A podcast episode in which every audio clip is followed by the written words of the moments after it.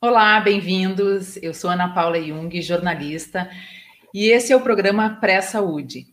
Hoje a gente inicia a terceira temporada com o tema Câncer. Vamos falar sobre isso? O assunto de hoje são os avanços reais na área da oncologia. E eu gostaria de agradecer mais uma vez o Simers, que está aqui junto com a gente, é o nosso patrocinador. Simers, Sindicato Médico do Rio Grande do Sul. Defender os médicos é defender a saúde. E hoje, no dia 18 de novembro de 2020, o convidado é o médico oncologista Dr. Stefan Stefani. Ele é médico oncologista do grupo Oncoclínicas no Rio Grande do Sul e membro do board da American Health Foundation. Bem-vindo, doutor Stefan. Muito obrigada por ter aceitado o convite. É um prazer, é um prazer falar sobre o tema e poder, novamente, trazer para a tua audiência aí uma discussão de uma doença que há muito pouco tempo atrás as pessoas não gostavam nem de falar o nome. Isso nós somos mais próximos disso agora, as pessoas têm curiosidade de entender melhor, identificam na população o diagnóstico e, principalmente, eles querem saber como é que nós estamos andando, né? O que, que tem acontecido nessa doença não tem mais aquele estigma tão pesado, né? Eu acho que justamente por causa de tantos avanços na área da ciência, né? Mas para começar, eu queria justamente perguntar quais são os avanços reais da ciência na área da oncologia. Bom, é fato, melhorou muito a percepção da doença. Ainda existe um certo medo, mas, como eu mencionei, antigamente não podia nem falar a palavra que as pessoas tinham medo de ouvir. Agora, a medicina mudou muito, viu? Ela torna os diagnósticos estão mais precisos. Nós conseguimos mergulhar no íntimo de uma célula para saber quais são as mutações específicas que estão acontecendo e, com isso, identificar tratamentos mais assertivos. Os medicamentos estão ficando menos tóxicos e mais fáceis de serem usados. Por exemplo, não, hoje temos uma série enorme, em torno de metade dos tratamentos para câncer são comprimidos, o paciente pode usar em casa. E cuja toxicidade é muito mais fácil de manejar, não cai cabelo, enjoo é facilmente manejável, não é mais para vomitar. É, são terapias que a queda de glóbulos, que faziam com que os pacientes acabavam inter, acabassem internando muito para a infecção, reduziu muito.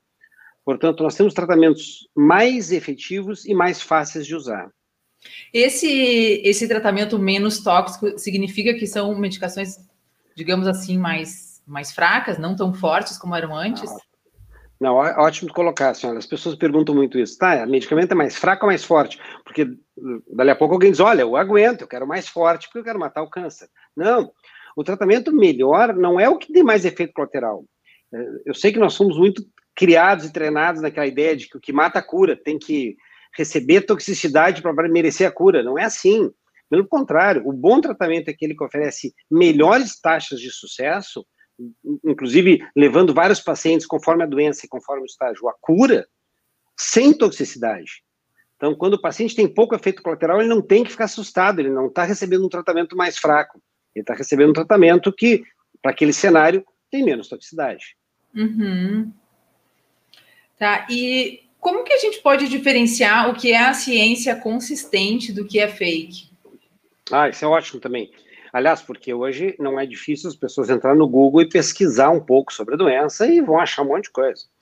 No doutor uh, Google. Aliás, o paciente chega, eu até brinco, né? Os pacientes chegam para a segunda opinião sempre, porque eles sempre passaram no Google antes. Eles passam no Google para saber quem é o médico, passam no Google para saber o que, que, tem sobre a doença. O problema é esse, que o Google não tem filtro, ele não tem uma curadoria muito segura, uhum. o que uhum. faz com que as pessoas acabem mergulhando num mar de coisas que podem ser muito assustadoras ou muito mágicas e fantásticas. Tem algumas regras para nos ajudar a não cair nessas armadilhas. Primeiro, não tem uma solução mágica de um dia para o outro que seja segredo. Obviamente, se é, foi publicado de uma maneira pertinente, com todo um ritual científico que deve ser utilizado, obedecido com responsabilidade, para a gente poder chamar aquilo de avanço em medicina, o médico vai saber. E o médico vai saber, significa que uh, ele também foi, vai poder customizar aquela informação para cada paciente. Isso faz toda a diferença. Não quer dizer que um paciente que teve câncer de mama vai ter o mesmo tratamento do próximo. E definitivamente, porque o vizinho fez um tratamento e ele não evoluiu bem ou evoluiu muito bem, não significa que o seu tratamento é o mesmo que ele recebeu. Uh, isso acontece frequentemente que as pessoas acabam enxergando o câncer como se fosse uma doença só. Não é. Não é. é. Câncer são centenas de doenças diferentes. Mesmo quando é um câncer específico, olha, estou falando de câncer de mama, ele pode ser subclassificado em outras dezenas de doenças diferentes. E para cada uma delas tem tratamento. Então, se eu tenho respostas muito mágicas, muito simples, elas provavelmente são falsas. A informação ela não chega na imprensa leiga sem passar por um crivo médico muito consistente. Da mesma maneira que as pessoas têm a tendência a querer acreditar em coisas místicas. Por exemplo, alguém que largou o tratamento, foi morar numa ilha e só comer verduras e frutas e ficou curado do câncer. Muito cuidado com esses achados que muito provavelmente nem existem e quando existem são muito fora da curva. Então, do ponto de vista prático, as pessoas não caiam na armadilha de novo de acreditar em soluções simples. É uma doença extremamente complexa e ela não vai ser liquidada com uma solução simples que está aí, boa e barata para todo mundo. Infelizmente, não é assim que funciona. Uhum. Por falar nesse boa e barata, eu queria lhe perguntar justamente como é que o mundo tem feito para definir as prioridades em sistemas de saúde com, com os recursos finitos. É, isso é uma ótima colocação também. Vamos lá.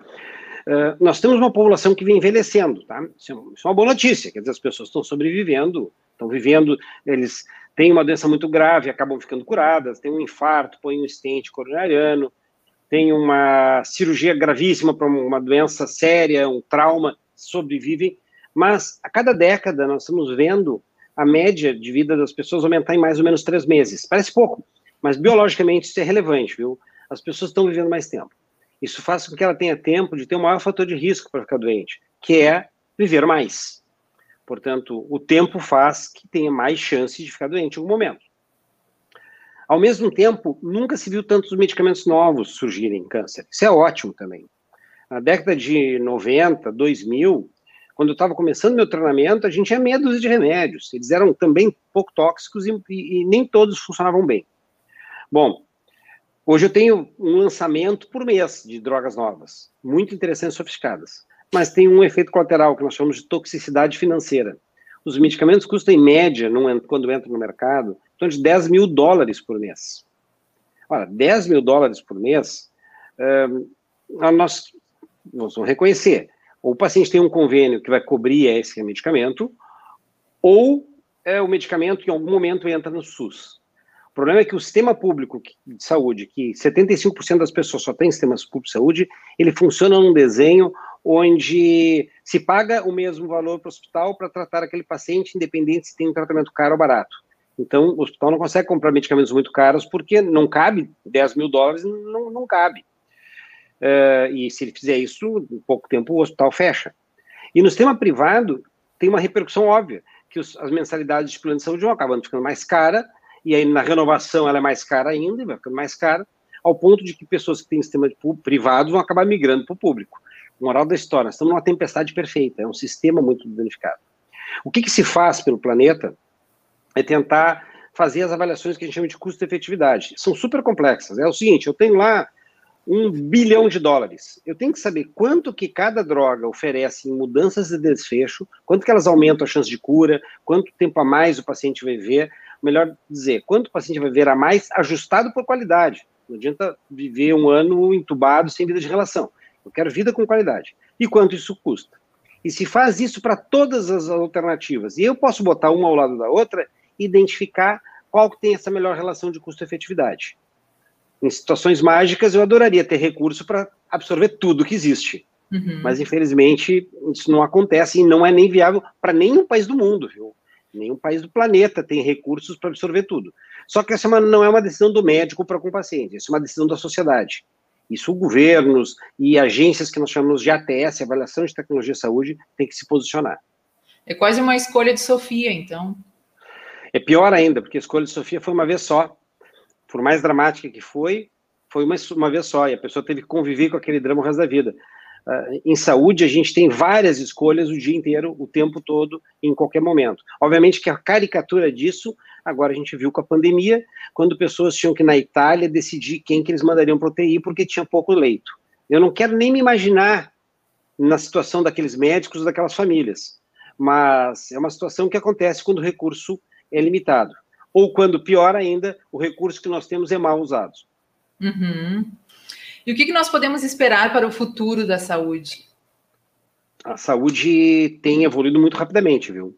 Como eu mencionei, drogas novas em termos de comprimido muito provavelmente mostra que nós seremos menos invasivos. Eu posso te assegurar aqui que a próxima geração, uh, quem tem filhos aqui, possivelmente quem tem netos, vai ainda ouvir a frase dizendo: vem cá, tinham que cortar um paciente para fazer uma cirurgia, mas para quê? A, a, possibilidade da gente re, uh, manter ter pacientes sem cirurgias ou com pequenos orifícios é cada vez maior. Portanto, cirurgias ficam mais sofisticadas. Ao mesmo tempo, eu poder identificar qual é a mutação que está causando aquela doença, corrigir a mutação, é genial. Uh, nós já temos hoje, por exemplo, uma tecnologia para uma doença, que são para os linfomas, que é um câncer do sistema linfático, chamado CAR-T.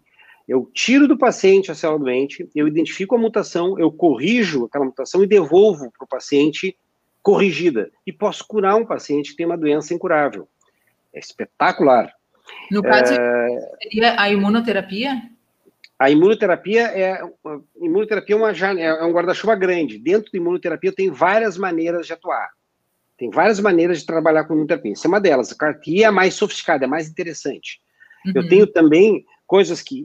Só que isso tem hoje para uma doença, muito provavelmente vai acontecer para todas. Uma questão de tempo e de escala também a imunoterapia bem colocada e mencionada é o seguinte: eu no passado a gente já tinha imunoterapia, eu dava anticorpos para o paciente para tentar combater o câncer. Só que eram esse medicamento era muito tóxico, junto com os anticorpos iam efeitos colaterais dramáticos. O paciente tinha febre, baixava a pressão, era quase uma simulação de um quadro de sepsia, assim, era difícil usar. Eu me lembro quando eu estava nos Estados Unidos, a gente chegava a usar isso em pacientes com melanoma. Tinha que botar o paciente na UTI para receber o remédio e era a chance de sucesso era muito pequenininha. Bom, isso foi melhorando, foi evoluindo. Anos depois, e ano passado, aliás, ganhou o prêmio Nobel de Medicina, o Jim Allison, porque ele identificou uma possibilidade mais interessante. Se eu não posso matar a doença, quem sabe eu modifico o hospedeiro. Eu penso o seguinte: imagina que eu tenho uma mulher que está grávida e a, a placenta produz substâncias que impedem que a, o, sistema imunológico da mulher identifique o nenê como um corpo estranho. Evidente que tem que ter isso, porque senão todo nenê que é um corpo estranho ia ser combatido pelo sistema imunológico da mulher. Isso acontecia porque ela produzia substâncias que o câncer também produz, que eles camuflam uhum. aquele corpo estranho. É, o que, que eles fizeram? Quem sabe se eu desligar esse sistema de segurança, eu passo a mostrar para o organismo o que, que não deveria estar ali. Eu acendo a luz. O, corpo, o, o câncer tem a habilidade de desligar, de se camuflar, ele entra disfarçado no corpo, e esse medicamento vai lá e acende a luz e aponta, está aqui o inimigo.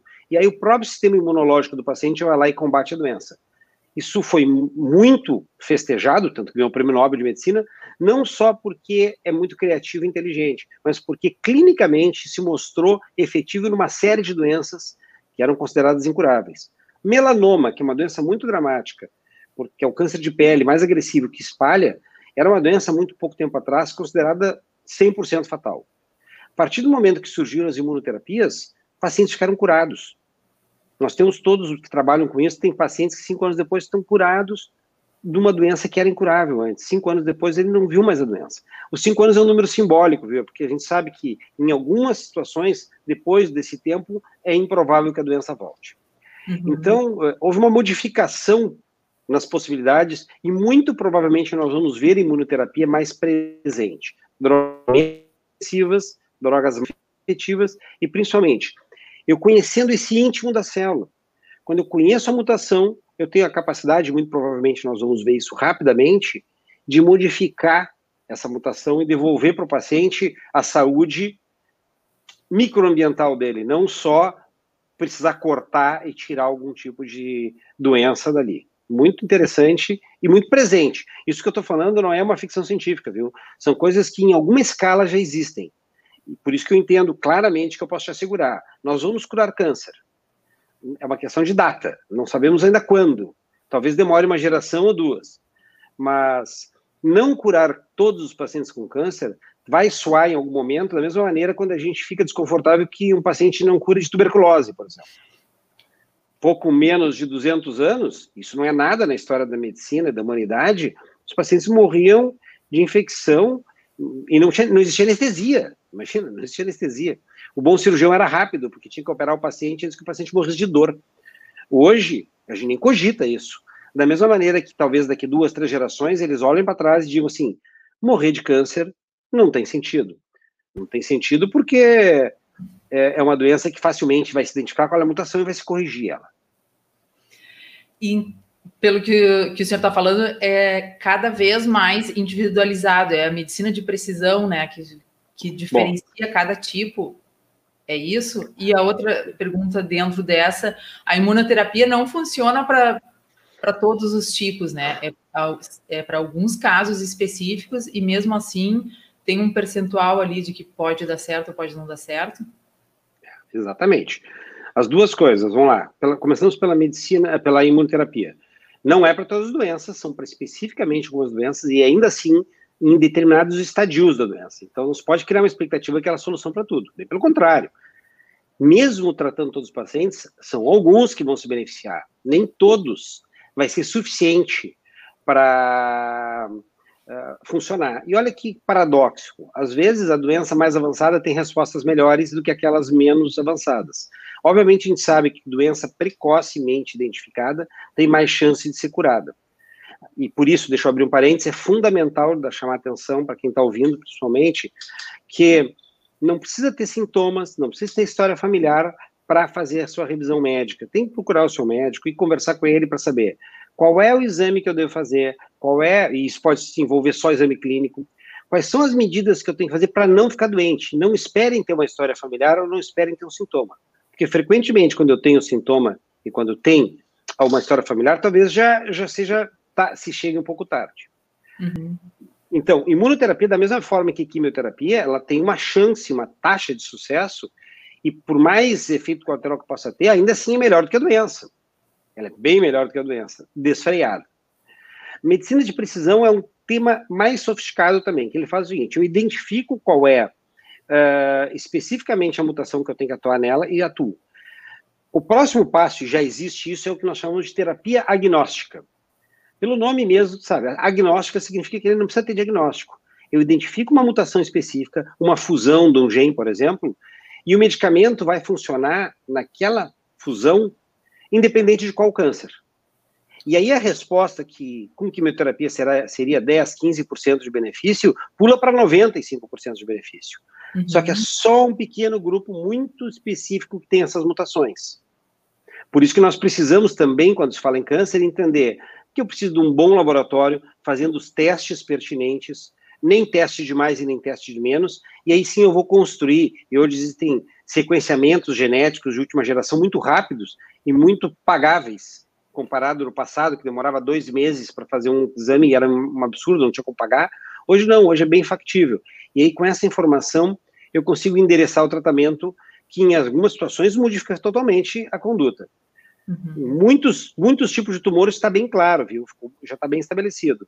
Eu não consigo mais tratar câncer de mama, pulmão, cólon, melanoma, uh, uh, sem saber esses dados. Se eu não tenho essas informações genéticas, eu posso, eu corro o risco de dar um tratamento não inferior só, mas até pior do que outros.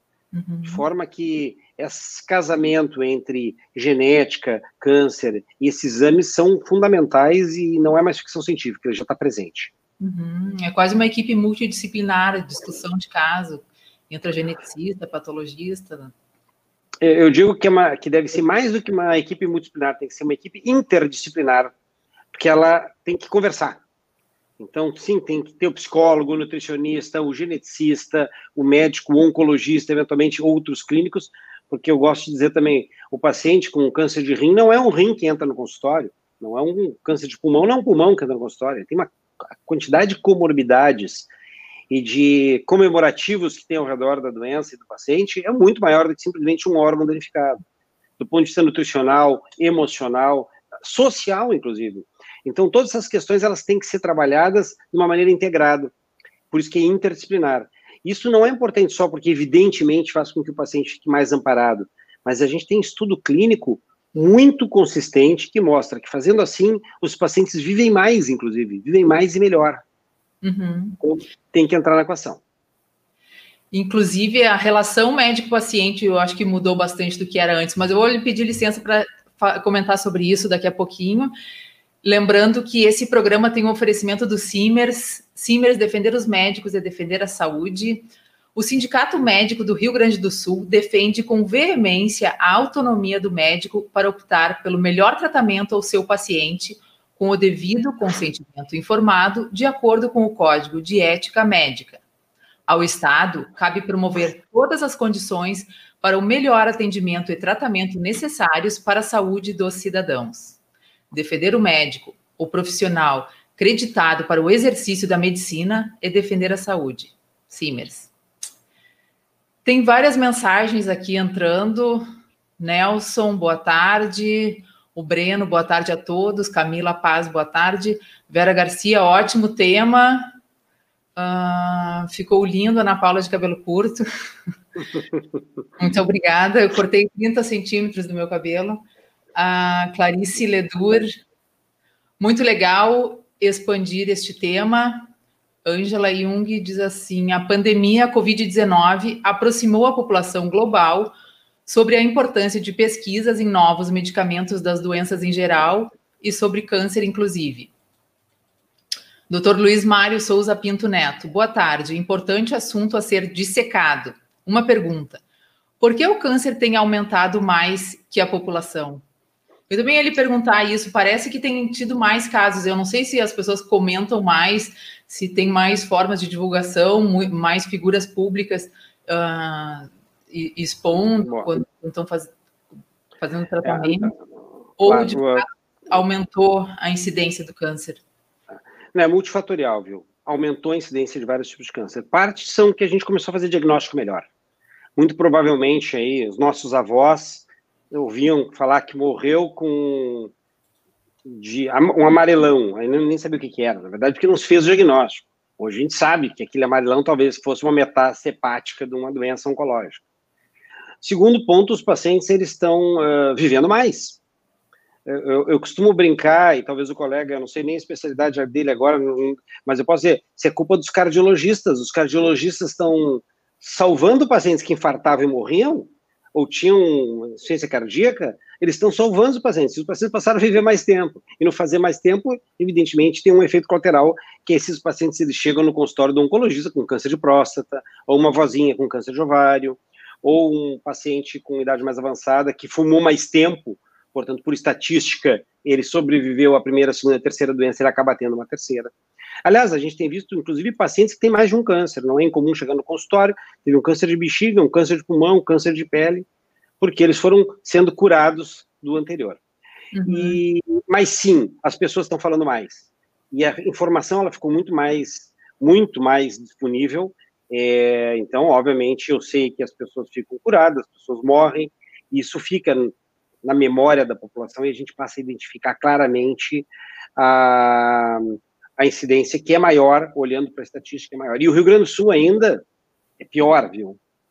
Olhando para estatísticas do, do, do, mundo inteiro e do Brasil, nós, Rio de Janeiro e São Paulo, eh, temos a taxa por bilhão de habitantes eh, maior do país.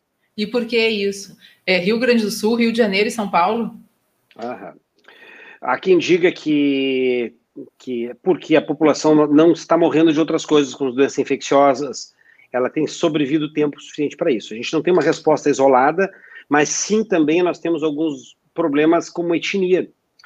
Melanoma, por exemplo, é uma doença rara, mas aqui para nós é tão rara assim, porque tem pele clara, muito maior do que no norte do Brasil. Uhum. Porque tem uma influência alemã e italiana maior aqui do que na, no Amazonas, no Nordeste. Então, é, o tipo de alimentação muito rica em proteína e com pouca fibra também pode ter um efeito. Mas um dos motivos maiores é que, infelizmente, nós somos ainda campeões de tabagismo, que deve ser duramente criticado, nunca é tarde para parar de fumar. Uhum. Porque qualquer dia menos cigarro é um dia menos de risco de desenvolver uma doença oncológica. Eu vou conversar na, no último episódio dessa série com a doutora Ana Gelati. A gente vai falar sobre esse assunto. Ela trabalha com câncer de pulmão muito. Eu queria saber sobre a relação médico-paciente. Mudou? Ela parece que está mais próxima, né? Eu acho que os médicos. Uh... Eu acho que o médico sempre fala a verdade, né? Não sei se antigamente tinha aquela coisa assim, o médico não, não querer dar a verdade no e mas hoje não existe mais isso, né? Pois então, a comunicação se tornou muito democrática, viu? Como eu mencionei, os pacientes chegam no consultório e depois dão um Google. Então, o médico ele deixou de ser uma figura que eu gosto de dizer que a relação ela tem, parou de ser tão vertical, portanto, o médico mandava e o paciente obedecia, e passou a ser mais horizontal, onde o paciente vem com as suas dúvidas, sua angústia, e o médico tem que ter talento e a qualidade de desvendar um pouco aquele mistério e explicar para as pessoas o que, que vai acontecer. Por isso que é fundamental uh, lutar para que os pacientes tenham tempo de conversar com o seu médico, tenham acesso a boa informação. E o médico, evidente, tem que desenvolver skills e talento de também dar esse tipo de informação de uma maneira que se entenda. Fugir um pouco daquele mediquês que acaba não ajudando em nada e dá muita angústia, e trazer aquilo para que, que o paciente saiba o que fazer. Uhum. A relação médico-paciente, inclusive, ela é fundamental para estabelecer não só uma, uma adesão ao tratamento, mas para reduzir angústias do paciente e as angústias do médico, que ele uhum. também é um grande operador de uma máquina pesada e pouco efetiva que é um sistema de saúde imperfeito. Falando em angústia do paciente, eu queria lhe perguntar o quanto que o pensamento positivo ou mesmo a fé contribuem para o êxito de um tratamento, para a cura. É. Olha, parece bem intuitivo imaginar que pessoas que têm uma visão positiva e pessoas que têm uma espiritualidade bem resolvida têm melhor desempenho. E é verdade. Tem dados científicos que confirmam que pessoas que têm mais vontade de viver e estão olhando para os seus problemas de uma maneira positiva têm menos complicações e sobrevivem mais. Portanto, elas vivem mais e melhor do que aquela que tem uma visão negativa e não enxerga uh, solução para nada. E a espiritualidade, eu sempre gosto de separar espiritualidade e religião, elas são um pouco separadas, independente de qual é a religião, isso contribui, faz com que as pessoas realmente enxerguem de forma propositiva e tem, enxerguem modelos. Talvez um exemplo clássico é quando o paciente diz assim, doutor, eu estava desmotivado, ainda mais quando eu descobri que tem câncer, só que agora vai vir um neto para mim, estou com vontade de ver, eu preciso ter esse neto, essa neta perto de mim, ou um filho. Então, isso dá uma motivação para as pessoas, é impressionante a curva de melhora, de vontade e a forma como as pessoas passam a encarar a doença. Uhum. O Breno Kreuzner pergunta assim: qual é o percentual de importância desta nossa alimentação atual que o mercado nos dispõe no aparecimento de câncer de rim, intestino, fígado e outros? Tá bom. São várias doenças diferentes, tá? Para câncer de fígado, por exemplo, a alimentação pouco importa. Agora, hepatite importa. O fígado, eventualmente, o álcool definitivamente importa. Ele pode dar cirrose, e cirrose aumenta o risco de, eventualmente, ter um epicarcinoma. Um, agora, respondendo objetivamente, depende do tipo de alimento. O que nós temos que entender é o seguinte: o que faz diferença são uh, os extremos. Se eu tiver uma alimentação saudável e eu não preciso aceitar tudo que me oferece, evitar álcool, esse sim é um alimento traz dano, cigarro, e eu tiver bastante fibra na alimentação e atividade física, e quando eu falo em atividade física, não precisa ser um grande atleta. 30 minutos, três vezes por semana, reduz a incidência de câncer.